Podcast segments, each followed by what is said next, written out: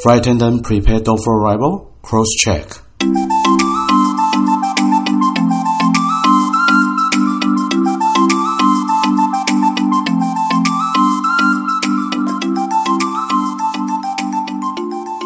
空中老爷直送宵夜，陪您畅聊不买醉。你好，欢迎来到空中老爷的宵夜文第十四集。虽然啊，二零二零年啊，大家因为肺炎疫情而无法出国，那也无法去日本享受美食。我还记得啊，去年的这个时候啊，我是在北海道度过的呢。所以啊，今晚的宵夜啊，我就用我的北海道美食日记来征服大家的胃和心吧。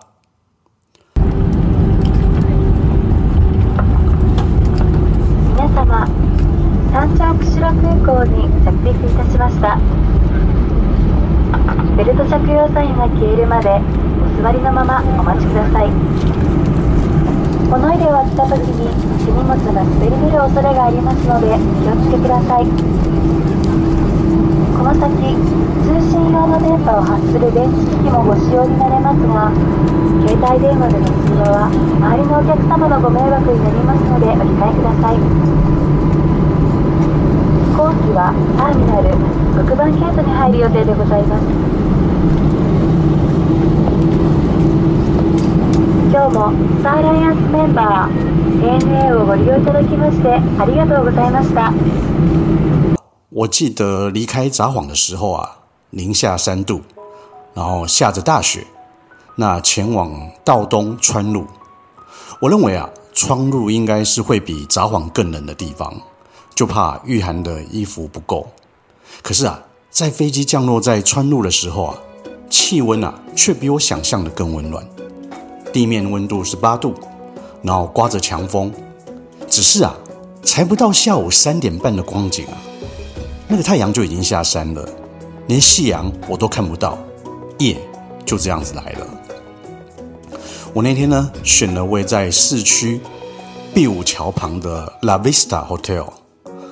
那个是个和日本商务旅店 Domi Inn 是同系列的饭店，然后啊有温泉泡汤，有丰富的海鲜早餐，还有啊在川路地区算是亲民的价格，所以这是我的考量点。而位在碧舞桥旁，如果啊你有幸的话，你可以欣赏世界三大夕阳之一的碧舞桥夕阳，那也是旅途中最幸福的事啊。可是啊。那个夜晚啊，降临的速度比我想象的还快，加上那个天气不佳，最后啊，我还是错过了这美丽的夕阳。讲到川路市啊，它那个冷静的街头啊，下着小雨，然后路上啊，没有像都市那般的嘈杂，偶尔呢，可能会听到或见到一两个人与你擦身的路过，那可能就算是很新鲜的事啊。因为这里人口真的不多，所以啊，在街头上有着像李长伯广播般的那种扩音器，一下子呢放送着老歌音乐，然后一下子放送着电台主持人幽默的对话。我在想啊，或许这些声音啊，可以让这个城市不再那么样的死寂吧。接着我走着走着，走到一家叫河村拉面的老店。那冬天很寒冷啊，从外面啊，你实在是没有办法看清楚是否营业，因为这边的店家都是用那个古老的大门，加上啊，没有点那个招牌的灯，那种亮亮的灯啊，那你会有一种感觉，哎啊，这家店是倒了吗的错觉啊。还好我事前有做了功课，嗯，大概在午后六点一到。老板呢，就噔噔噔噔噔，然后把店里那个招牌灯推出来。这个时候啊，才算是正式营业。那时候的情景啊，也让我想到我小时候啊，家中做生意嘛。那父母开店之后啊，我们总是要推着那个招牌灯，噔噔噔噔，然后店家的门外，然后向世人宣布说我们开始营业了的道理是一样的。但是啊。现在这种情形啊，在都市已经不常见了。讲到河村拉面了，这个餐馆的气氛，算是典型的那个拉面餐馆，有一些餐桌的座位所以啊，如果是家庭的那种客人，也可以享受其中。当天呢、啊，我选了那种吧台的座位，因为这可以让我跟厨师啊有近距离的接触。我品尝那个招牌啊，叫做馄饨叉烧拉面。哦，我好喜欢它那个汤头，因为它是使用鸡骨还有洋葱熬成汤底，然后没有加其他的香料还有味精哦，天然简单。而且啊，一点都不失风味。那个面条啊，是细面，加上好小巧的馄饨。然后当时老板啊，有现切的叉烧肉，那种不油腻的饱足感啊，在这种寒冬中啊，让我感到一丝幸福啊。接着呢，我走着走着，我步行到一家叫鸟松的餐厅。那个昏暗的灯光啊，大门是紧闭着。我还是怀疑耶，哎，这家店到底有没有开啊？可是啊，吸引我的是那个香喷喷的炸鸡香气啊。于是啊，我拉了门进了餐厅。哎，这不是我在日剧中看到的场景吧？那种灰灰暗暗的木头建筑，然后点着那个钨丝灯，快要挂了的几个灯泡，然后 U 字形的吧台座位。那中间呢？是慈祥和蔼的老先生正炸着鸡肉。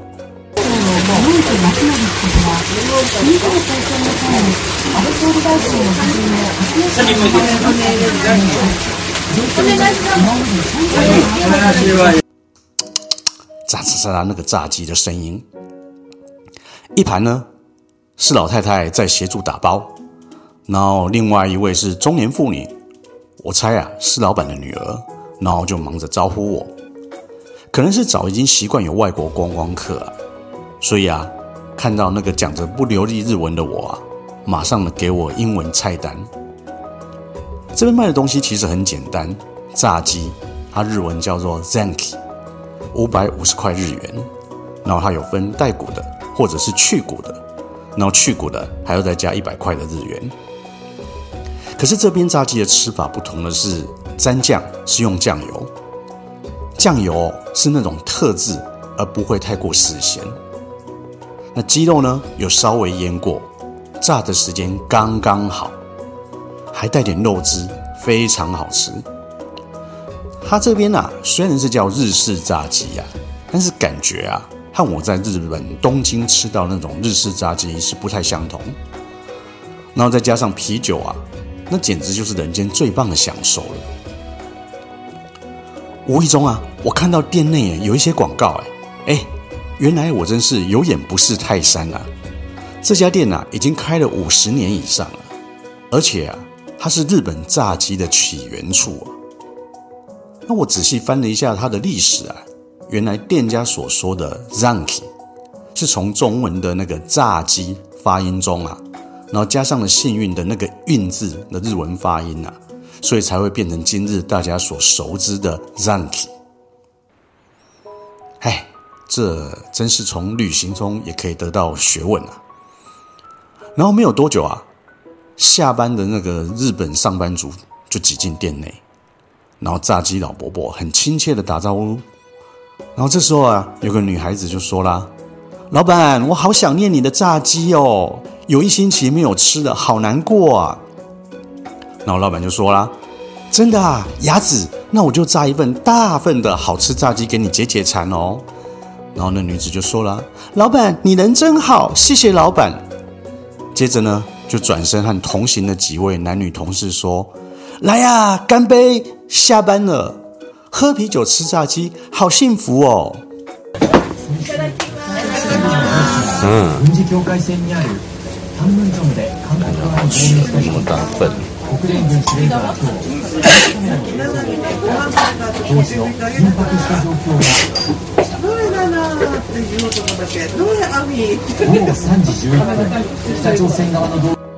接着，另外一名女子就说了：“雅子，谈谈你最近交往的那个男朋友丸子，你们发展到哪个阶段呢？”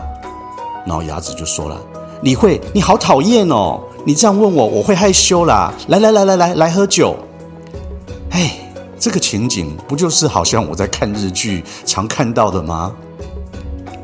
接着，那个牙子啊，他注意到是外国人的我，于是用那个不流利的英文啊和我打招呼。哦，川路人的海派，我用啊不流利的日文和这群下班女子喝酒聊天，真的好不惬意啊！而且这样的老店啊，就是有那种魅力，让你很自然的在这里吃炸鸡、喝啤酒、交朋友，真的是好愉快啊！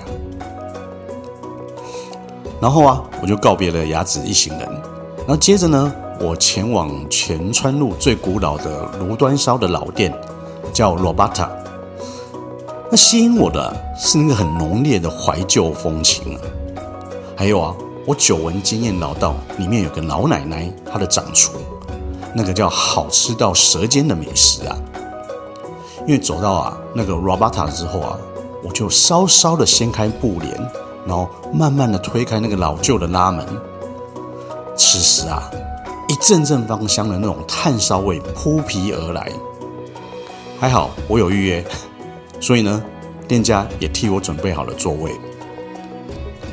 来到这里呢，不太像是走进一间餐厅啊，倒像是走进一个传统人家。然后大家呢围着炭炉，很放松，然后很愉快的聊着天。然后一边喝着温的清酒，这个温的清酒啊，是来自川路十分有名的福狮厂酒厂所出品的清酒。然后热热温温的，然后在这个寒冬中啊，特别好喝。另外一边呢，我欣赏那满头花白的婆婆啊，默默地翻动那个炭炉上的鱼竿。此时啊，只见那白烟袅袅的往上飘。熏黑了那个木造的天花板，那老婆婆的后方啊是一个传统的衣柜，我觉得它看起来像是衣柜，因为我的老家也有这样子的衣柜，不过它却是拿来放那个碗盘的，这个啊都是相当古老的情景。那在这边点菜呢，你也不用担心，不会日文，不会英文也没关系，店员呐只要发现你是外国人。就会拿那个外国人用的菜单给你看，那上面有图片，还有中英日对照，非常的方便。你呀、啊，只要比着你要的菜就点完啦。我特别推荐叫花鱼哦，久闻那个 Robata 的烤鱼很好吃啊。如果啊你没有吃过这个烤鱼啊，你就好像没有来过 RABATA 一样。这家店里的怀旧布置啊。还有座位啊，和邻人是并肩而坐，给我一种很亲切、很怀旧的感觉。还有加上老奶奶烧烤的一道道佳肴，我想啊，这大概就是吃炉端烧最棒的幸福享受吧。第二天呢，我前往了丹顶市场。通常啊，市场不就是卖菜的地方吗？可是这个市场啊，却有一个令人惊艳的美食。它有一家店啊，叫做鱼一拉面店，就是那种菜市场内的面店。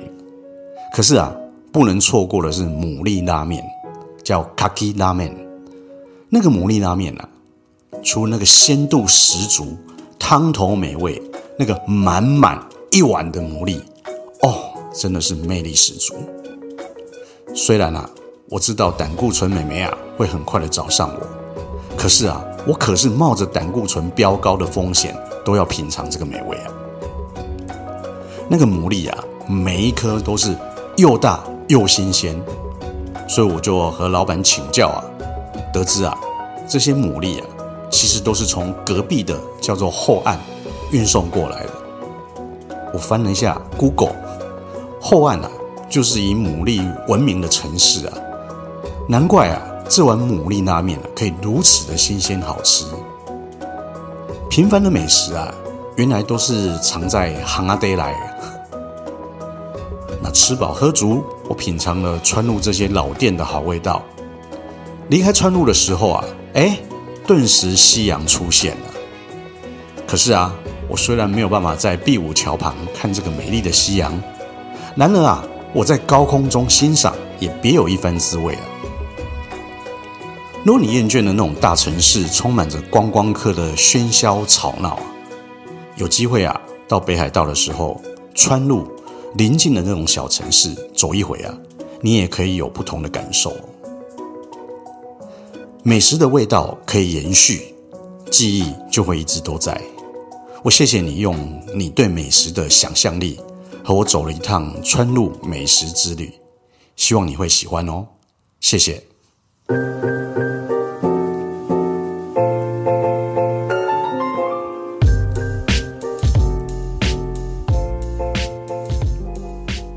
哎，你结婚了这么多年，为什么还不生小孩啊？你薪水很高吧？哎，你领多少钱啊？哎，听说你娶的太太是有钱人哦。你有没有这样的经验啊？这些看似稀松平常的对话，其实啊，都是很白目的话。当你无意中脱口而出的时候，才发现完了，说错话了，或者无意中你得罪人了，那你怎么办呢？前一阵子啊，有一则新闻呐、啊。就是说，比利时的网红情侣啊，来台游玩，然后在中横前往日月潭的路段上，遭遇大型砂石车恶意逼车，然后他们惊呼啊，车头都要贴到那个保险杆了。然后影片曝光啊，引发网友的议论。可是啊，集集分局的副分局长接受采访的时候啊，他竟然表示说，可能外国人对台湾民情不了解啦。就遭到网友的骂爆，然后集集分局副局长在接受新闻网采访的时候，他就说啦：“外国人啊，对台湾民情比较不了解啦。他看这个影片根本觉得没有所谓的恶意逼车啊，那人家砂石车不过就是为了超车嘛，才会让这个外国情侣感到好像距离得很近的样子，基本上啊是没有危险的。这样话一说啊，原来恶意逼车啊。”超车啊，是台湾的民情，这样的官方说法真的是让网友气炸了，然后留言啊，灌爆整个吉吉分局的脸书粉钻啊，可见的啊，话真的不能乱乱说啊。在曼谷啊飞回东京的航班上啊，我们常常会碰到一些跨性别人士的乘客搭乘，然后在这个共融的社会啊。我们包容也尊重每一个个体的不同，然后服务各式各样的乘客。但是啊，在称呼上还有应对进退上的礼仪，我们必须要格外的留意，以免啊造成任何的糗境。我记得那一天啊，是在曼谷前往东京的航班上。那我那天我是在商务舱工作，和我搭档的呢是美籍的路易斯。路易斯啊，是一个很活泼也很健谈的空服员。虽然工作的时候啊，他大概花了很多时间和乘客交流，不过啦，他也确确实实的完成了所有的服务工作。那当天呢，有一位十 A 的乘客叫法兰基女士，是个刚完成手术的跨性别人士。那航程中呢，他就和路易斯分享着他的心路历程啊，我可以看到啊。他们是非常愉悦的交谈者，可是或许是太愉悦之下，路易斯啊却失去了分寸。于是呢，半开玩笑的指着法兰基女士的胸部说：“Is this real? Is this real? 这是真的吗？”他原本以为啊，这只是玩笑的一句话，哇！当时啊，确实法兰基女士拉下脸孔。她感觉受到非常严重的侮辱，然后就开口说要对路易斯提告。路易斯觉得他和乘客聊得很开心啊，也只不过是一次无心的一句话。Is this real？这是真的吗？就要让乘客提出控告。他当时自己还不知道说事情的严重性啊，可是啊，事态严重，于是呢，最后请出我们当班的座舱长。然后陪同路易斯向这个法兰基女士道歉，但是啊，没有得到法兰基女士的原谅，因为毕竟每个人的可承受的点是不同的嘛。那法兰基女士也觉得说，路易斯的对话是对他非常严重的性别歧视还有侮辱，因此啊，他无论如何，他都要向路易斯提告。接着我在航程中啊。我就看见那个当班的座舱长非常有耐心的倾听法兰基女士的情绪，然后换位思考彼此的立场啊，然后露出真实的安慰。终于，终于，终于，最后总算得到法兰基女士的信赖。于是呢，不对路易斯提告，然后平和地结束这场意外。而路易斯呢，也学到不会说话就闭嘴的道理，以免啊制造更多不幸的后果。那至于恶意逼车是不是台湾的民情啊？我想每个人自有公断，我不需要在这边加以讨论。但是我看到的是，说话的长官真的不知道他到底会不会说话。他是不是有想过接收他说话的人的感受呢？